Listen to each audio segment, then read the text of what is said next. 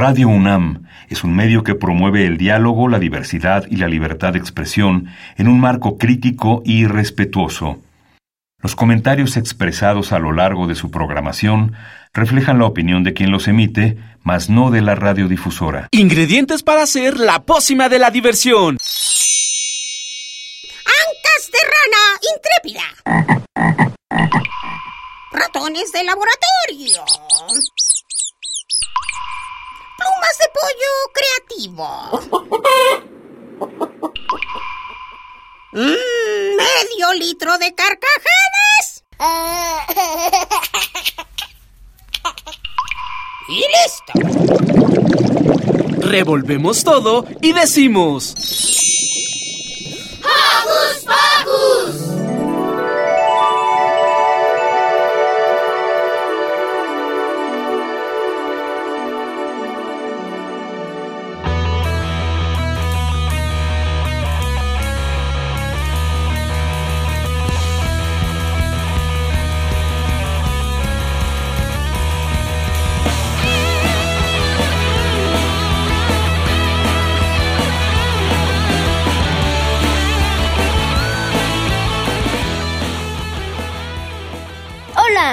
Bienvenidos amigos y amigas o que escuchas a este es su programa para los peques y no tan peques. Yo soy Santi y estoy contento de estar con ustedes. Lo recibo con un apapacho sonoro. Y yo soy Silvia y también estoy contenta de que nos acompañen como cada sábado para pasar un rato de mucha diversión y aprendizaje. Y antes de iniciar con el programa queremos mandarles saluditos a nuestros Joco conductores. Y de la misma forma agradecerle a nuestro equipo de producción Isis, Perla, Luz y Pablo. Y claro, no podemos olvidar los saludos para mi perro Tambor. ¿Y qué te parece, Santi, si iniciamos? Sí, porque hay en Hocus Pocus. Y justo comenzaremos con la entrevista que le hiciste a Bobby Kraft. Youtuber mitad mexicano y mitad español. Mm, muy buen dato. Además, como escuchas, Diver nos explica cómo fue su inicio de las clases en la sección de estreno Mi Diario Escolar. Después conoceremos más del taller Y si te aullo un rap de la Feria Internacional del Libro de Antropología e Historia. Luego Perla nos explicará el surgimiento y empleo de los títeres en el teatro. Y para terminar escucharemos la charla que Liz Salado tuvo con Juan Pablo Medina, un adolescente que vive con sordera y secuelas de parálisis cerebral. Esto y más en compañía de unas buenas rolitas, así que quédense con nosotros que ya inició Hocus Pocus.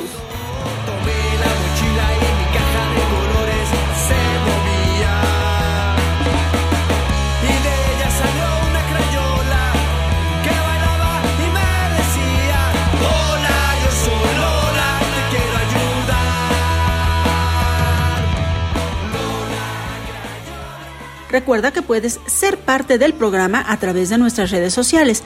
Puedes hacerlo desde tu compu, tablet o celular con ayuda de un adulto. Facebook con nosotros. Búsquenos como Hocus Pocus Unam. Déjanos caer un like, comenta y comparte nuestras publicaciones. Y envíanos tus sugerencias musicales. Y para iniciar este programa, escuchemos Baila el Chipi Chipi. De Magdalena Fleitas. Cuando. Cuando. Cuando fui al jardín a visitar a los chicos, los chicos me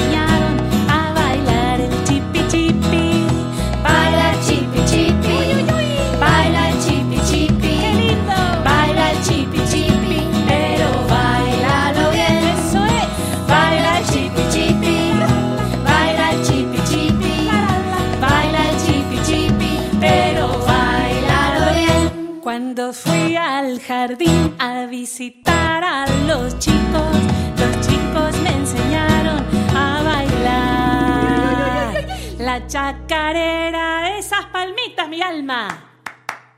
Chacarerita. Baila la chacarera. Baila la chacarera.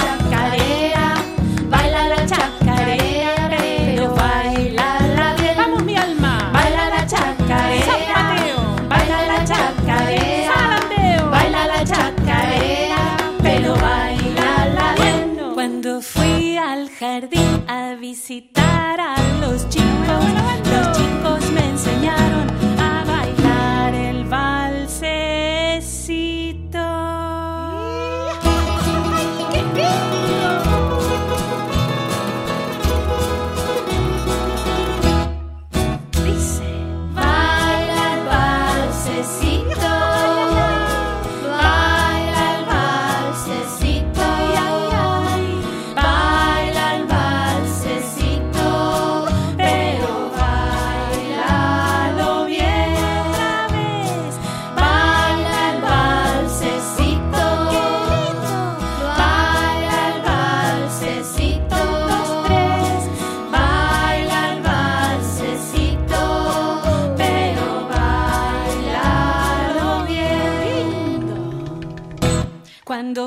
al jardín a visitar a los chicos, los chicos me enseñaron a bailar el rock and roll, baby.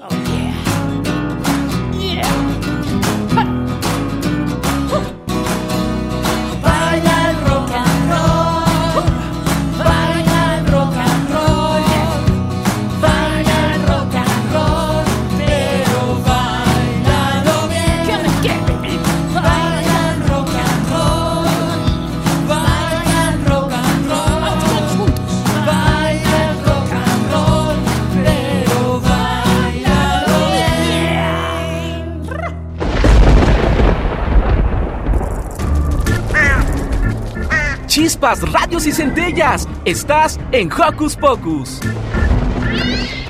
Bobby Craft es un youtuber mitad mexicano, mitad español, conocido por su contenido relacionado al mundo de los videojuegos, principalmente a Minecraft. Escuchemos la entrevista que Santi le realizó a este joven estrella.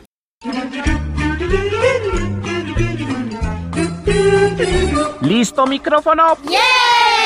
¿Listo invitado? ¿Listas las preguntas?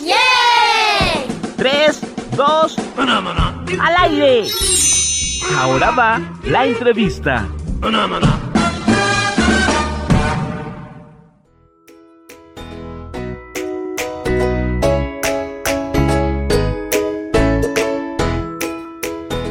Hola, yo soy Santi y hoy vamos a entrevistar a Bobby Craft. Hola. Hola amigo, ¿cómo estás Santi? Un gusto estar por aquí y listísimo para responder tus preguntas también.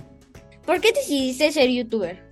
Eh, yo creo que fue como una bola de nieve muy orgánica que surgió. Yo en ese, en ese entonces, cuando inicié, me gustaba mucho el juego de Minecraft, lo, lo había conocido. Y también yo tenía muchas ganas de crear un videojuego adentro de Minecraft, porque sabes que en Minecraft se puede hacer lo que sea y la creatividad es el límite. Entonces, al yo intentar crear un videojuego en Minecraft, me di cuenta que estaba creando cosas padres y decidí grabar esos truquitos que estaba creando como tutoriales a YouTube. Y así es como comencé con mis primeros videos y luego, eh, obviamente, el canal fue evolucionando y cambié de contenido y actualmente somos el canal de información de Minecraft más grande de- del mundo. Y así es como surgió.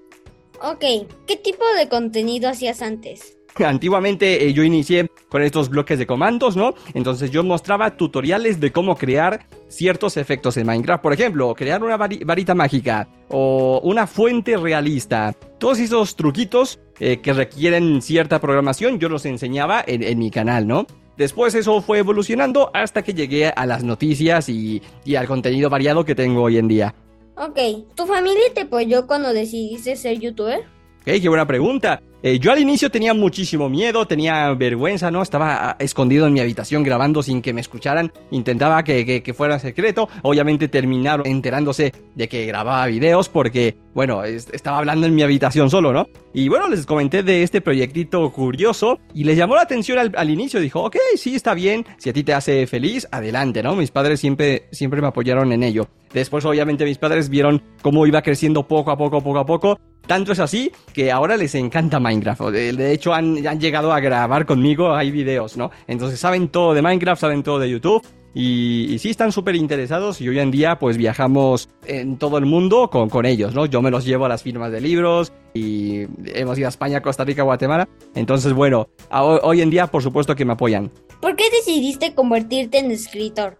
Ok, eh, pues mira, cuando yo creo mi canal, ya había creado a este personaje Bobbycraft, ¿no? Que es un lobo con bata blanca, con sus pantalones azules, y luego eh, con el tiempo yo quería meter un segundo personaje al canal, que fuera como compañero de Bobby, y la idea original eh, era ser como un anti-Bobbycraft, alguien totalmente diferente a Bobby, algo, algo inverso, que fuera como súper loco. Entonces, yo intenté hacer esa voz, no me salió, decidí hacerlo con voz de, de robótico, y así surgió un poco la idea de este Comandio perrito robótico. Entonces, bueno, ya que tenía estos dos personajes, decidí meterle a Bobby una historia más profunda, ¿no? Que lo fui mostrando poco a poco en los videos hasta que surge toda esta historia eh, del libro, ¿no? Además de que cuando yo era pequeño me gustaba mucho escribir, gané concursos de escritura y también participé en el, en el periódico. Entonces ya era algo que, que quería hacer.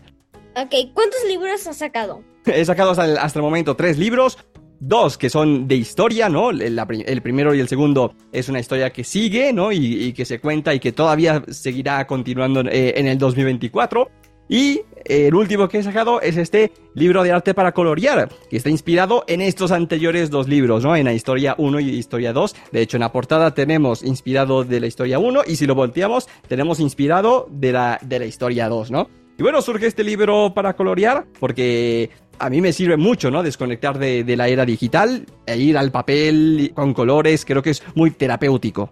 Pero ¿por qué decidiste hacer un libro para colorear? Pues mira, además de que me llamaba la atención, bueno, de que a mí me sirve colorear desde muy pequeño, ¿no? Yo en la primaria, secundaria y preparatoria me ponía a colorear, de hecho hoy en día sigo estudiando diseño gráfico, entonces también dibujo y coloreo. Eh, Es muy importante para esta carrera. Entonces, bueno, además de que a mí me sirve mucho, no sé, para incrementar mi creatividad, yo veía dos cosas en mis suscriptores. La primera es que les gustaba las ilustraciones a una sola tinta de la historia 1 y 2, porque están la historia 1 y 2 están así, ¿no? No no están coloreadas del todo. Entonces, en las firmas de libros que he hecho, los chicos llegaban con el libro coloreado, ¿no? Y entonces ahí vi que les interesaba colorear más, ¿no? Y también, en segundo lugar, quería de alguna manera no solo fomentar la, la lectura, sino también el arte. Además de poner algunos spoilers y adelantos de la próxima historia. ¿Cuáles son esos spoilers? Ok, bueno, hay algunas ilustraciones que, mm, que van a contar un poco sobre la, la próxima historia, la parte 3. No lo voy a eh, mostrar del todo porque es secretito, pero por ejemplo, aquí se puede ver a Bobby Craft con el traje de bloques de comandos que hay en Minecraft Bedrock.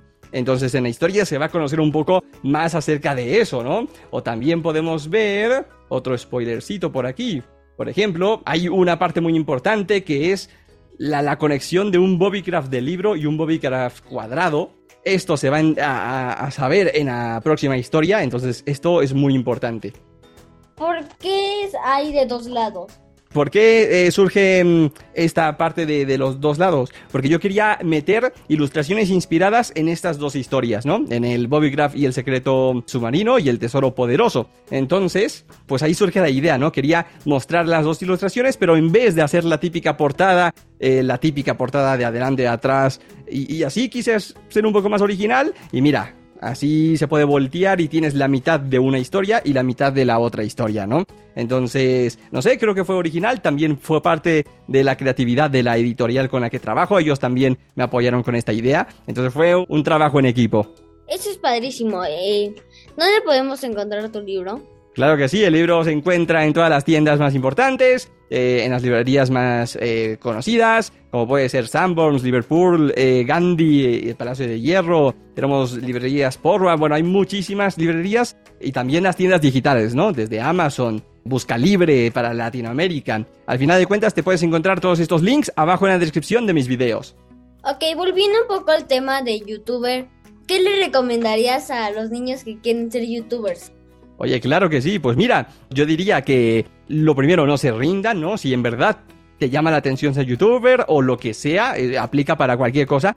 Lo importante no es rendirse. Yo tardé más de 10 años en que realmente viera los frutos. 10 años. Yo solo lo hacía como de, de hobby, de pasatiempo. Y creo que todos debemos aprender de esto, que no se consigue ni en uno ni en dos años. Hay que trabajar muy duro. Hay que ser original. Hay que ver también los competidores para poder traer algo nuevo. Y te tiene que gustar muchísimo. Por ejemplo, yo siempre digo, si eres capaz de crear 30 videos sin aburrirte, entonces puedes seguir haciéndolo, ¿no? Y al final de cuentas, pues es como un jardín, tienes que meterle muchas semillas, esas semillas son videos, y en algún momento esa semilla va a crecer. Entonces, sin rendirse, y obviamente eso sí, jamás descuidar los estudios. Yo hice todo esto siempre en el colegio, siempre en la universidad, entonces no hay que descuidar. Juego escuchas, compren el libro. Muchas gracias compañero, ahí los esperamos en futuras firmas de libros también. ¿Y cuándo van a ser las próximas firmas de libros? Claro que sí, pues mira, acabamos de regresar de una gira de, de Costa Rica, Guatemala, España, México. Y próximamente va a haber más en México. Nos falta el norte del país, volver a Ciudad de México, obviamente, que es de las ciudades más apoyadas. Entonces, bueno, de momento estoy ya planificando las próximas fechas. Pero, pero bueno, tendrán que estar atentos a las redes sociales.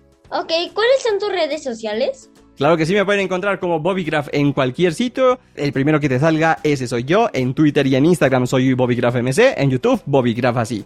Hola Joco Escucha, yo soy Silvia, pero antes de irnos queremos nuevamente recomendarles justamente este libro para colorear de Bobby Craft, editado por Altea, ya él nos dijo en dónde podemos conseguirlo y de verdad es una edición muy bonita que tiene que ver justo con los dos títulos. Se los vamos a poner todo en nuestras redes sociales, en Hocus Pocus, en Facebook, para que ustedes vean la fotografía de este libro tan divertido. Y ya saben, ya nos dijo Bobby Craft, síganlo en sus redes sociales y ahí se van a enterar de todo lo que tiene para nosotros y sobre todo de las firmas del libro.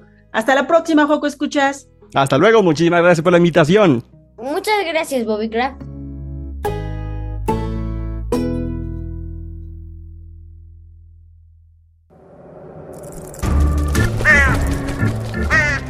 ¡Hey! Si te gusta navegar por las redes sociales, síguenos en Facebook y danos un like. Encuéntranos como Hocus Pocus Unam.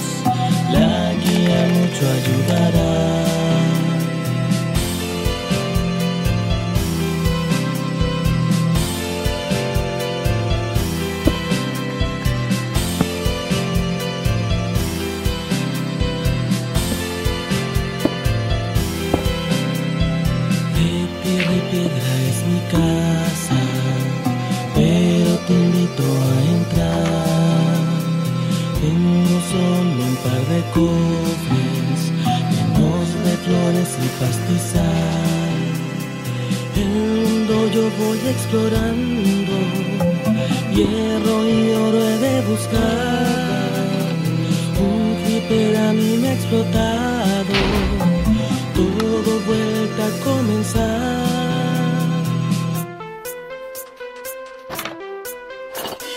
Voy a explorar todo lo que hay para mí. Vamos a encontrar la razón para seguir. Quiero mejorar, nada me detendrá. Minecraft infinitas horas de diversión dará.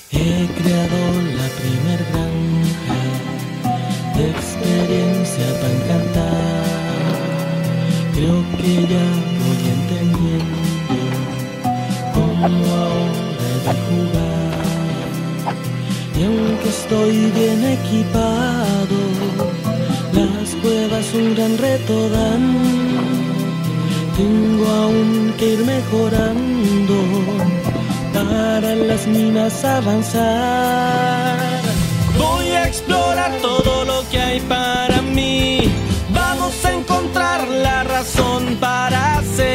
Quiero mejorar, nada me detendrá. Minecraft infinitas horas de diversión me da.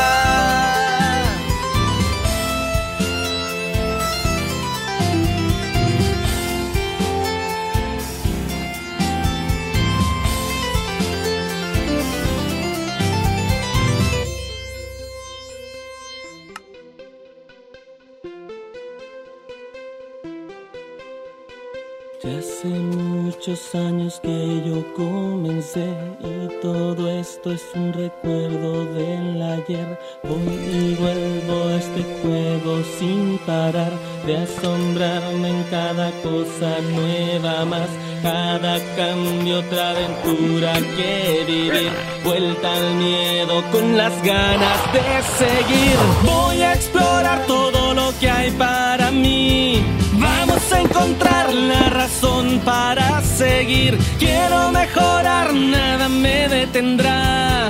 Minecraft infinitas horas de diversión. Ya exploré todo lo que había para mí. Ya encontré otra razón para seguir. Un mundo nuevo ante mí por delante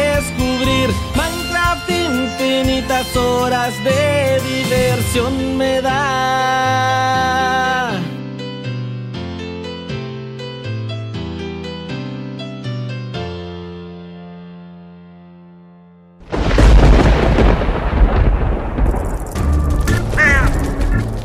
Chispas, radios y centellas. Estás en Hocus Pocus.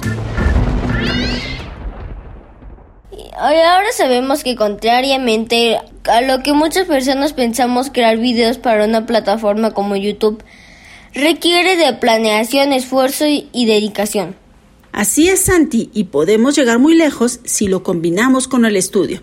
Hablando de eso, ¿qué te parece si escuchamos lo que nuestro Joco conductor Liber escribió en su diario escolar? Querido diario, ahora que básicamente ya soy un adolescente, ¿qué digo? Ya soy un hombre. Declaro que una gran edad conlleva una enorme responsabilidad. Ahora en la secundaria puedo decir que la primaria fue fácil. Bueno, depende, porque aparte de que he crecido físicamente, también he crecido mentalmente. Y creo que mi cuerpo se va adaptando a las múltiples responsabilidades. Ya ha pasado casi un mes desde que entré a la secundaria, y la verdad no ha estado tan mal. El primer día casi no hablé o me comuniqué con alguien, pero en realidad no era muy diferente a la primaria, solo que todo era enormemente diferente. Para empezar, pasé de 7 a 15 materias en menos de dos meses. Aparte de que tengo un profesor por cada materia, y cada uno es sumamente exigente. Los primeros días fueron de llegar a casa, pasar apuntes en limpio, hacer márgenes, portadas, carátulas, pegar impresiones y muchos otros etcéteras. Esta última semana ha sido más relajada. Como tengo ya la mayoría de cuadernos, como los pidieron los profesores, he podido disfrutar más de mi vida estudiantil. Algo que me encanta de mi escuela es que es como una secundaria sacada de una película. Tiene muy largos pasillos, tiene tres edificios con tres pisos. Las clases duran 50 minutos y tengo 10 minutos de descanso entre cada clase. Pienso que es como en Estados Unidos. Mi escuela, como todas las secundarias del país, tiene un taller. El primer día de clases me mostraron los talleres que había para elegir. Solo uno es el que llevaría por los tres años de la secundaria. ¡Qué nervios! Yo deseaba mucho quedarme en el taller de cuerdas, que es donde te enseñan a tocar violín, viola o violonchelo, que conforman la familia de las cuerdas frotadas. Deseaba muchísimo que me tocara en ese taller, y así poder tocar la viola, que es como un violín pero más grande y con un sonido más grave. Tuve que esperar tres días de eterno estrés y nerviosismo para saber si me había quedado en el taller que quería, y por fin logré conocer la respuesta. Había entrado al taller de cuerdas. Una semana después de la noticia, fui a comprar mi instrumento junto con mi mamá. Pero, para llegar al lugar donde la encontraría, pasamos por un cruel y devastador lugar, llamado Línea 2 del Metro. Uf. Buscamos por casi dos horas en múltiples tiendas y tardamos bastante en encontrar el instrumento indicado para mí con las especificaciones adecuadas. Pero todo valió la pena. Cuando la vi, quedé completamente enamorado. Sus cuerdas, su arco, su hermoso olor. Estaba decidido. Se iba a llamar...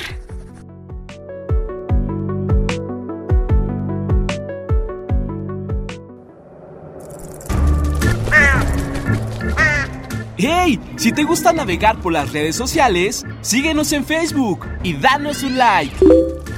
Encuéntranos como Hocus Pocus Unam.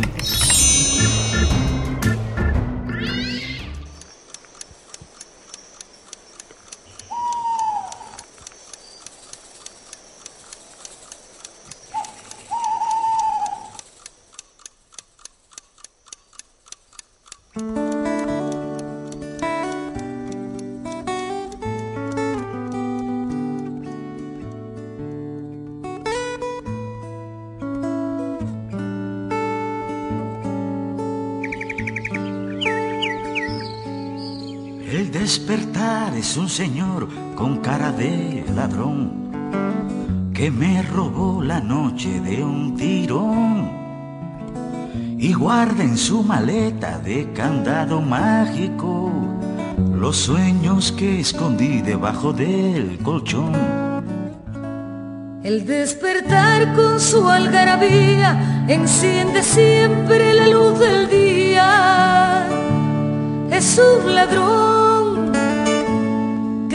disfraza con rayos de sol. El despertar, capitán del día, llena mi cama de algarabía. Es un ladrón que se disfraza con rayos de sol.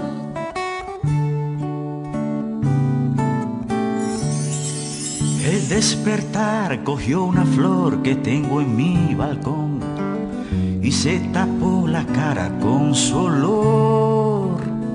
Con un gesto de amor le empujó los párpados y abrió las puertas a los duendes del reloj. El despertar con su algarabía enciende siempre la luz del día. Es un ladrón se disfraza con rayos de sol. El despertar, capitán del día, llena mi cama de algarabía. Es un ladrón que se disfraza con rayos de sol. Prefiere siempre llegar de día, el despertar con su algarabía. Es un ladrón que se disfraza con rayos de sol.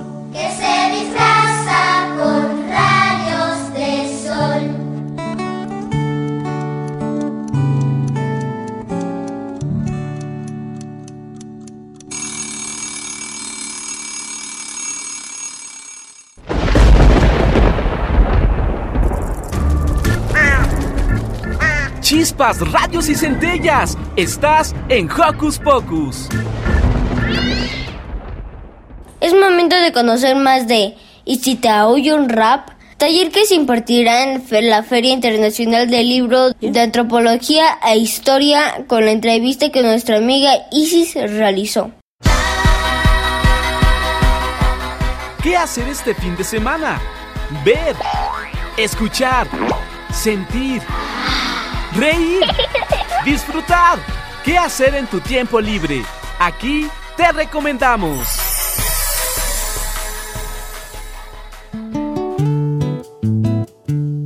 Hola queridos Joco Escuchas, yo soy Isis Sarmiento y el día de hoy les tenemos una invitadaza porque hoy tenemos a Cintia Franco, quien es artista, tallerista, bailarina y activista que nos trae en esta ocasión un taller en el que nos va a transmitir sus conocimientos a través del rap. ¿Cómo estás, Cintia? Hola, queridas, queridos, queridas Joco Escuchas. Yo soy Cintia Franco, me encuentro muy bien, muy, muy bien, muy contenta de estar aquí con ustedes, de poderles compartir pues las travesurillas que estaremos haciendo muy pronto. Muchas gracias por invitarme. Nos encanta tenerte aquí, Cintia. Para comenzar con esta pequeña entrevista, ¿qué tal si nos cuentas sobre de qué va este taller que vas a impartir en la edición número 38 de la Feria Internacional del Libro de Antropología e Historia, la FILA, este 14 de octubre? Sí, claro. Bueno, quiero mencionar que justamente con Alas y Raíces preparamos una travesura en conjunto porque también va otro compañero, que no, no está por ahí el nombre de él, pero también va otro compañero que se llama Miguel Prieto. Él es actor, también es bailarín y también me va a apoyar mucho con esta dinámica que va a ser justamente Te aullo un rap, así se llama el taller. ¿Por qué se llama Te aullo, no? ¿Por qué el aullido? Bueno, yo trabajo mucho y también Miguel, desde luego, que estará ahí también apoyando ese día, ya lo conocerán. Trabajamos mucho con el tema del niño, del niño salvaje, ¿no? De este camino que atravesamos para llegar a nuestro aullido. ¿Qué camino atravesamos para poder llegar a nuestra voz, a poder compartir? Entonces usamos dinámicas de cuerpo donde hacemos mucho movimiento, hacemos muchos sonidos, multisonidos. Yo le llamo polipoesía polipoesía quiere decir muchos poemas. Entonces hago muchas dinámicas donde empezamos a jugar, ¿no? Con todo lo que nos habita, con gritos, con susurros, con todo lo que se nos venga a nuestra mente, todos nuestros referentes que tenemos de sonidos para que pues sean dichos en ese momento y que finalicen también en un rap, ¿no? En un rap juguetón, que al final es un canto, ¿no? El rap es cantar, es ritmo y poesía, tal y como significan las, la misma palabra, ¿no? Rap, ritmo y poesía. Y a esto, pues le sumamos, ahora que me va a acompañar Miguel, pues le sumamos que va a haber unas cuantas canciones, además de un, un ritmo que se llama capoeira. Entonces lo vamos a hacer ahí un poco mezclado, a ver qué tal nos queda todo esto junto. Por ahí va a ser un tránsito un poco largo, ¿no? Mucha exploración, como podemos percatarnos. O sea, es mucha exploración entre cuerpo, voz, sonido y canto, ¿no? O sea, la base de todo esto es el canto, ¿no? El canto y poder hacer que nuestra voz se escuche, ¿no? Que nuestra voz esté presente. Entonces, eso es, ¿no? Es nuestro objetivo con este taller. De acuerdo, Cintia, ¿y nos puedes contar a los Joco Escuchas, ya que mencionas esto de la capoeira, ¿puedes contarnos exactamente qué es? Uy, Joco, escuchas, pues esto va a estar muy divertido, porque además de que ustedes dicen, bueno, a ver cómo, yo voy a rapear, sí, vamos a rapear, ustedes van a ver qué bien les va a salir ese día. Pero además de eso, la capoeira, ¿qué es? Es un arte marcial. Entonces esta arte marcial es, es, muy chida porque nace en Brasil, ¿no? Es un arte marcial pues de raíces afro al final de cuentas, donde mezclan también el canto, por eso es que está tan mezclada, ¿no? Con mi taller. Mezclan el canto, mezclan la percusión también, la percusión tanto corpórea como percusión con ritmos, ¿no? Hay un instrumento que se llama birimbau, birimbau, que es así como un palito largo, ya lo van a conocer, es muy duendecito ese sonido. Hay también pandero, se usa el pandero que también es percutivo, también se usa un tambor, ¿no? Entonces, toda esa basecita de sonidos nos hace cantar, ¿no? Nos hace cantar. Hay muchos cantos muy hermosos que también surgen de la capoeira y el arte marcial, ¿no? Que es como luchar pero sin tocarse. Es como tocar el bao, le llamo yo, ¿no? Como tocar una nubecita que sale de ti, no se toca nunca el cuerpo, ¿no? No se lastima nunca, sino que es una danza, ¿no? Es una dancita que se hace en conjunto. Entonces yo creo que se van a divertir un montón, ¿no? Porque todo está muy mezclado. Entonces, entre nuestras sabidurías, entre mi sabiduría y también esta nueva, ¿no? Que es la capoeira, pues vamos a hacer ahí una, una mezcla, un tejido, a ver qué tal nos queda para ustedes.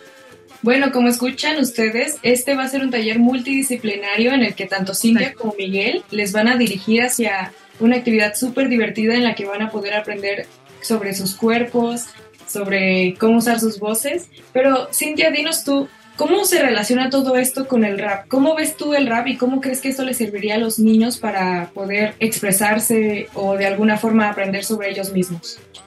Bueno, pues muchísimo, porque pues yo creo que los niños son semillas, ¿no? Las infancias son semillas. Entonces, aprender desde esta, desde pequeñas edades, pues yo creo que nos da una, una semilla de vida, ¿no? Nos da una raíz de vida que es poder decir no o decir sí, ¿no? Poder nombrarnos frente al mundo. Poder decir, bueno, yo reconozco, yo niña, pues yo veo que les gusta mucho en realidad usar su cuerpo, ¿no? Siempre en los talleres son los primeros y primeras en entrar al charco de agua, ¿no? En, en abrir la boca, en aullar, en gritar. Entonces toda esa libertad que adquirimos cuando somos niñas, pues creo que es súper importante reconocerla, ¿no? Reconocerla y decir, tu voz importa, que tú te expreses importa, que tú te abras al mundo, ¿no? Y entonces una herramienta muy poderosa es el rap, porque es una herramienta, voy a irme como un término un poco más cotidiano, ¿no? Como de transformación social, porque decimos nuestro punto de vista sobre acontecimientos del diario, como algo que no nos gusta que pase en la ciudad, a lo mejor a los poco escuchas, de repente no les gusta meterse al metro cuando está muy lleno en horas pico y quieren hacerle un rap a eso, ¿no? De cómo podríamos transformarlo o a lo mejor, no sé, hacer una nueva método para poder hacer la tarea más divertido, qué sé yo, ¿no? O sea, son puntos de vista sobre temas que nos acontecen todo el tiempo. Entonces, ¿cómo lo mezclo? Bueno, pues ahora lo mezclé muy bien con la capoeira porque incluso en el rap como género musical se incluyen ritmos también de la capoeira, ¿no? En algunos beats se incluye el berimbau, porque es canto al final de cuentas, entonces, y son ritmos negros, todo lo negro es rítmico, todo lo negro es así, ¿no? Como muy percutivo. Entonces creo que está muy perfecto como para que los niños de una manera divertida, juguetona, puedan ser libres, ¿no? Poder decirse, sobre todo con el cuerpo también, que eso permite mucho la capoeira. O sea, es una buena herramienta como para, de defensa además, ¿no? De defensa personal, pero juguetona, ¿no? Juguetona, muy lúdica. Como un extra, Cintia, ¿crees que nos podrías dar un ejemplo de cómo tú harías un rap de la vida diaria, como tú dices, para los niños? ¡Uh! Qué, qué sorpresota. Bueno, pues, por ejemplo, este pedacito chiquitito que yo inventé hace poco tiene que ver mucho con la libertad del cuerpo, ¿no? La libertad del cuerpo y justo de los sonidos, como bien les vengo contando. Entonces, la base del rap normalmente es en cuatro, ¿no? Hacemos normalmente un sonido que es dum dum, o dum dum, dum dum, dum dum, dum dum, y yo lo inventé así, dum dum, dum dum, dum dum, dum dum. Estos son mis sonidos, mujer fiera, pisa firme, no hay frontera, suelta la marea, eres libre, cuerpo territorio, reconozco tus aullidos, yo juego y como mucho, sí, sí, sí, quiero, quiero jugar mucho, quiero divertirme cuando siento que tú cantas, quiero dirme cuando siento que tú bailas, cuando yo siento que tú mueves, cuando siento que tú gritas, yo libero, yo libero. Cuerpo, territorio, reconozco tus aullidos, me erotizo a veces y existo. El gozo es tuyo, la tierra late contigo, escucha hondo, ven aquí y vuelve al ombligo. Un pequeño jueguito, ¿no? Que hacemos a partir del latido, del latido del primer gesto del tambor que es el dum dum, el chasquidito que también nos ayuda y las pisaditas, ¿no? Que ahorita no lo ven, pero estoy haciendo unas pisaditas en la tierra y a partir de eso empezamos a jugar y a improvisar lo que se nos ocurra durante el taller. Me parece increíble lo que haces. Niños, si de verdad quieren ir a divertirse, a jugar con ustedes, con su realidad, con su cuerpo, de verdad vayan a ver a Cintia y a Miguel a este taller. Entonces, Cintia, ¿crees que podrías decirnos los datos? ¿Dónde? ¿A qué hora? ¿Y para qué edades también está dirigido? Bueno, pues así directo al ombligo, directo al ombligo, que es el punto inicial. Nos vemos el sábado 14 de octubre de 3 a 4 de la tarde en el Museo de Antropología e Historia. No se lo pierdan, ahí van a escuchar seguramente el berimbau, van a escuchar las percusiones y pues ahí nos vemos para todas las edades, para toda la familia. Sábado 14 de octubre de 3 a 4 de la tarde en el Museo de Antropología e Historia. De Alas y Raíces, entonces también seguramente va a haber un área, siempre hay un área, una sección de talleres, ahí busquen. Te aúlla un rap Cintia Franco, Miguel Prieto y ahí vamos a estar directamente. Pues ya lo escucharon, si se perdieron algún dato, no se preocupen porque en nuestras redes sociales, en Facebook, van a poder encontrar todos los datos sobre este taller. Ella fue la maravillosa Cintia Franco. Coco Escuchas, espero que vayan. Yo soy Isis Sarmiento para Hocus Pocus. Nos vemos pronto.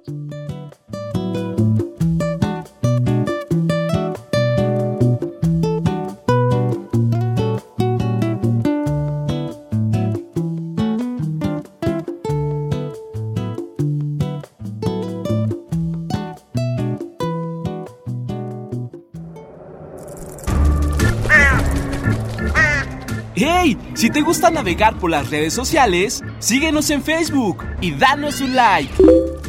Encuéntranos como Hocus Pocus Unam.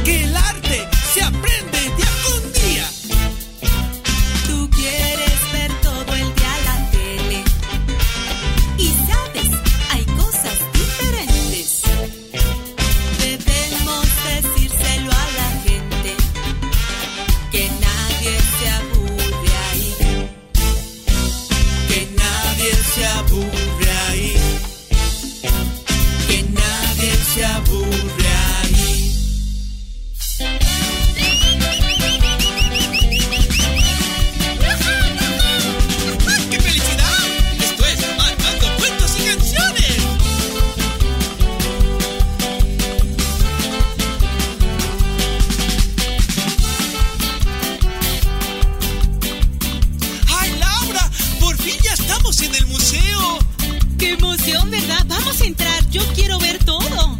¡Mira! ¡Hay muchas salas! ¡Ay, mira! Una, dos. Ay, no cuentes, Armando. Ya,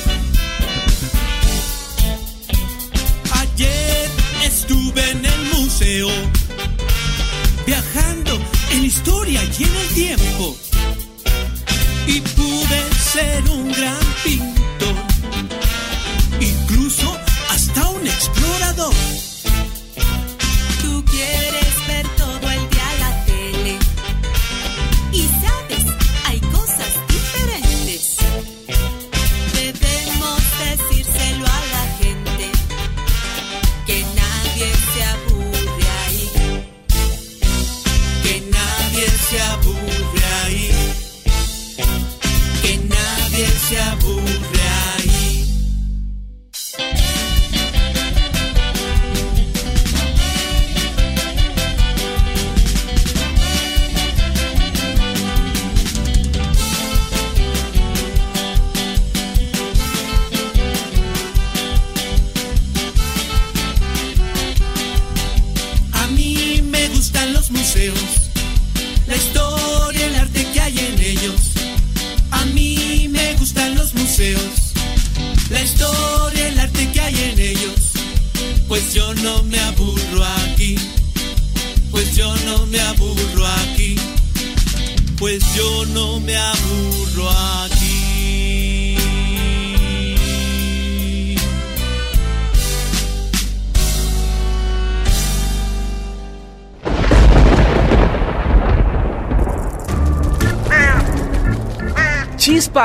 Y centellas. Estás en Hocus Pocus.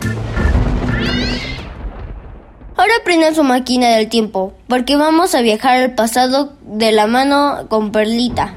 quien nos hablará de cómo surgieron los títeres y sus primeras apariciones en el teatro.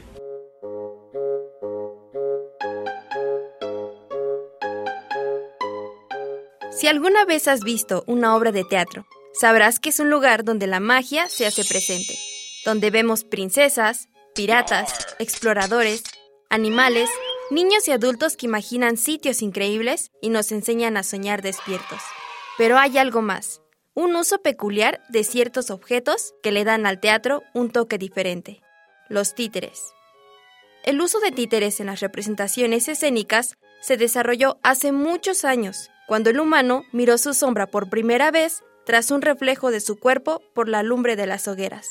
Sin embargo, en un principio las marionetas estaban hechas de cuero y madera, y para representar una historia se utilizaba únicamente su sombra, como la que miras en el piso cuando caminas. Con el paso del tiempo, se utilizaron distintos materiales para la fabricación de títeres, obteniendo los tallados en madera y posteriormente los hechos con papel maché y plástico. Durante la época del antiguo Egipto, Grecia y Roma, se empleaban las marionetas para contar las hazañas de los dioses en compañía de música y canto. En el medievo, los juglares, artistas que tocaban instrumentos, además de cantar y contar historias, hacían representaciones con títeres en plazas y espectáculos privados para la nobleza, donde los relatos relacionados a combates entre caballeros, conquistas de castillos y damas cautivas en torres eran los más pedidos por el público. Tiempo después, los músicos franceses innovaron esta labor, moviendo las figuras sostenidas por un hilo que tenían sujetado a su pierna. Así, la marioneta bailaba mientras el músico tocaba algún instrumento. Conforme pasaron los años, las técnicas, los espectáculos y las historias fueron cambiando hasta lo que son hoy en día. Si bien es cierto que no es lo mismo un espectáculo de marionetas que una obra de teatro, estas vocaciones terminaron por complementarse y conformar lo que hoy conocemos como teatro de títeres. Para Hocus Pocus, escucha esta perla gatica con esta cápsula sobre títeres y teatro. Chau chau.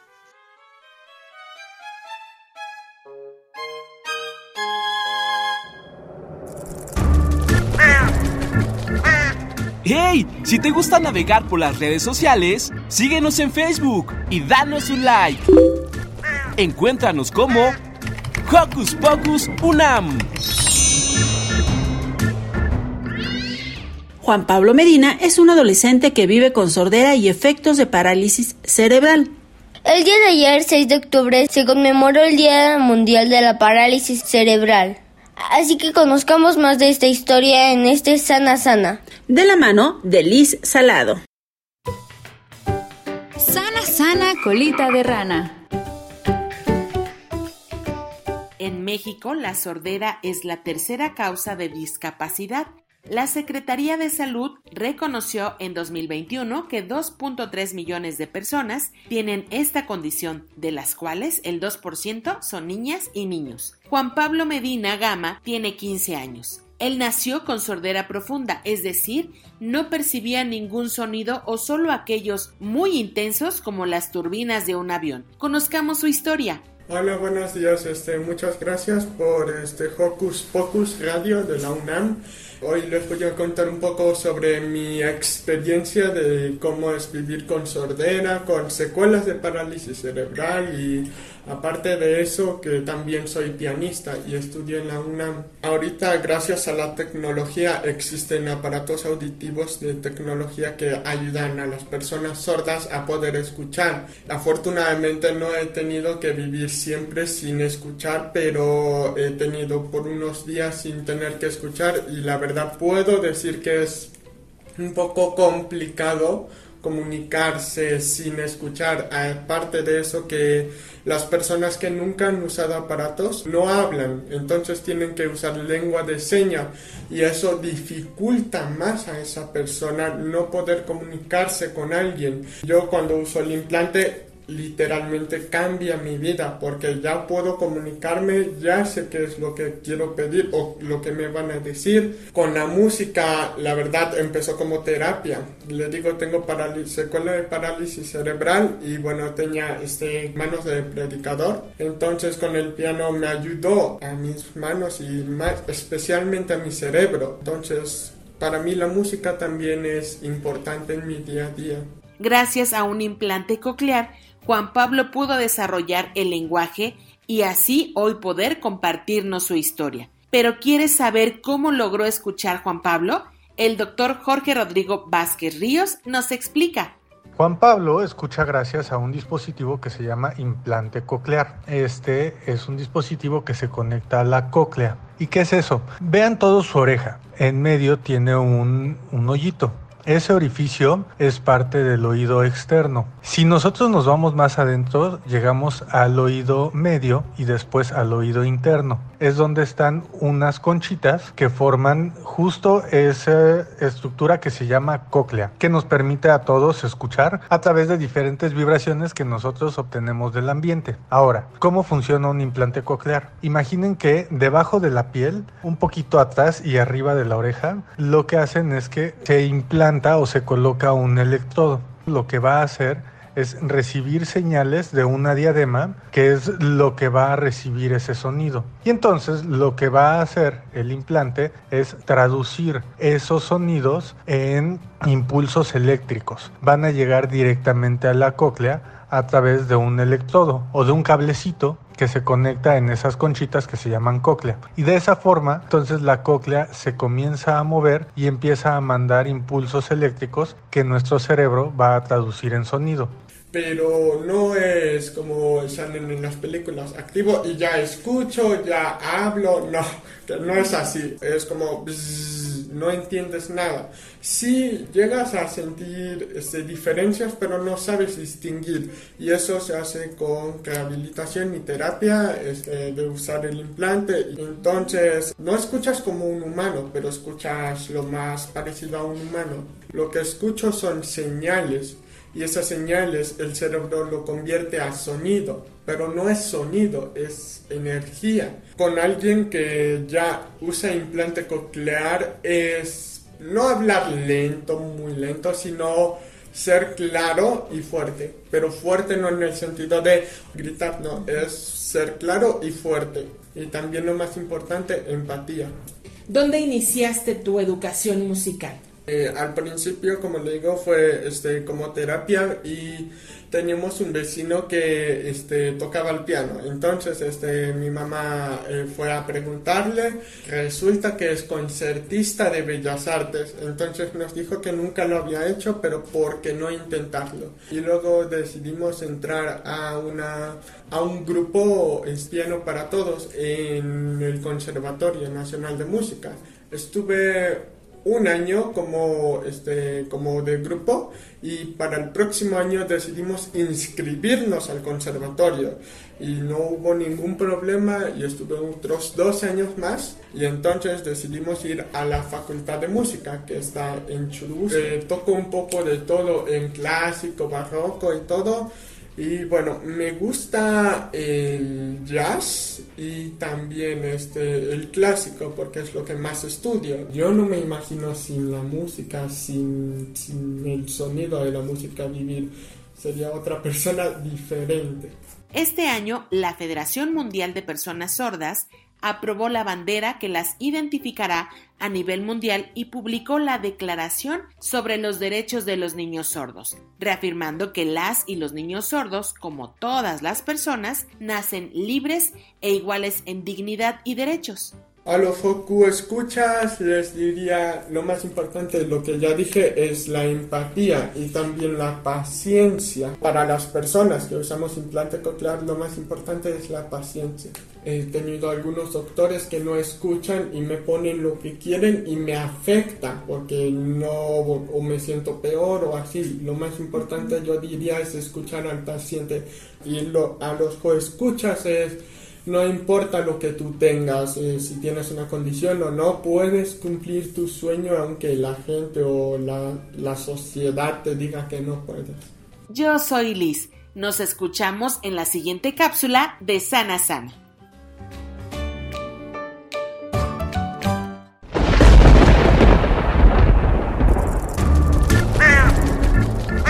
Chispas, radios y centellas. Estás en Hocus Pocus.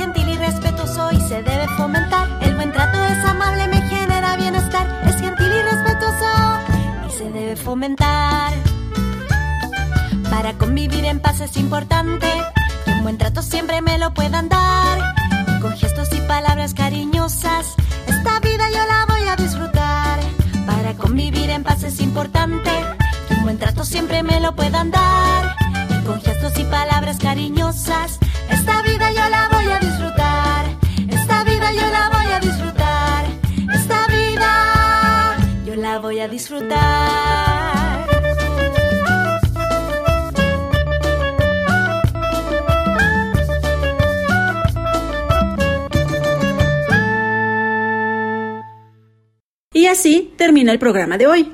No, como siempre se me fue el tiempo de volada, hasta ahorita, pero no olviden que nos esperamos el siguiente sabadito. Por ahora nos despedimos esperando que sigan disfrutando de su fin de semana. Diviértanse y ríanse hasta que les duela la barriga. Hasta la próxima. Chao. Radio UNAM presentó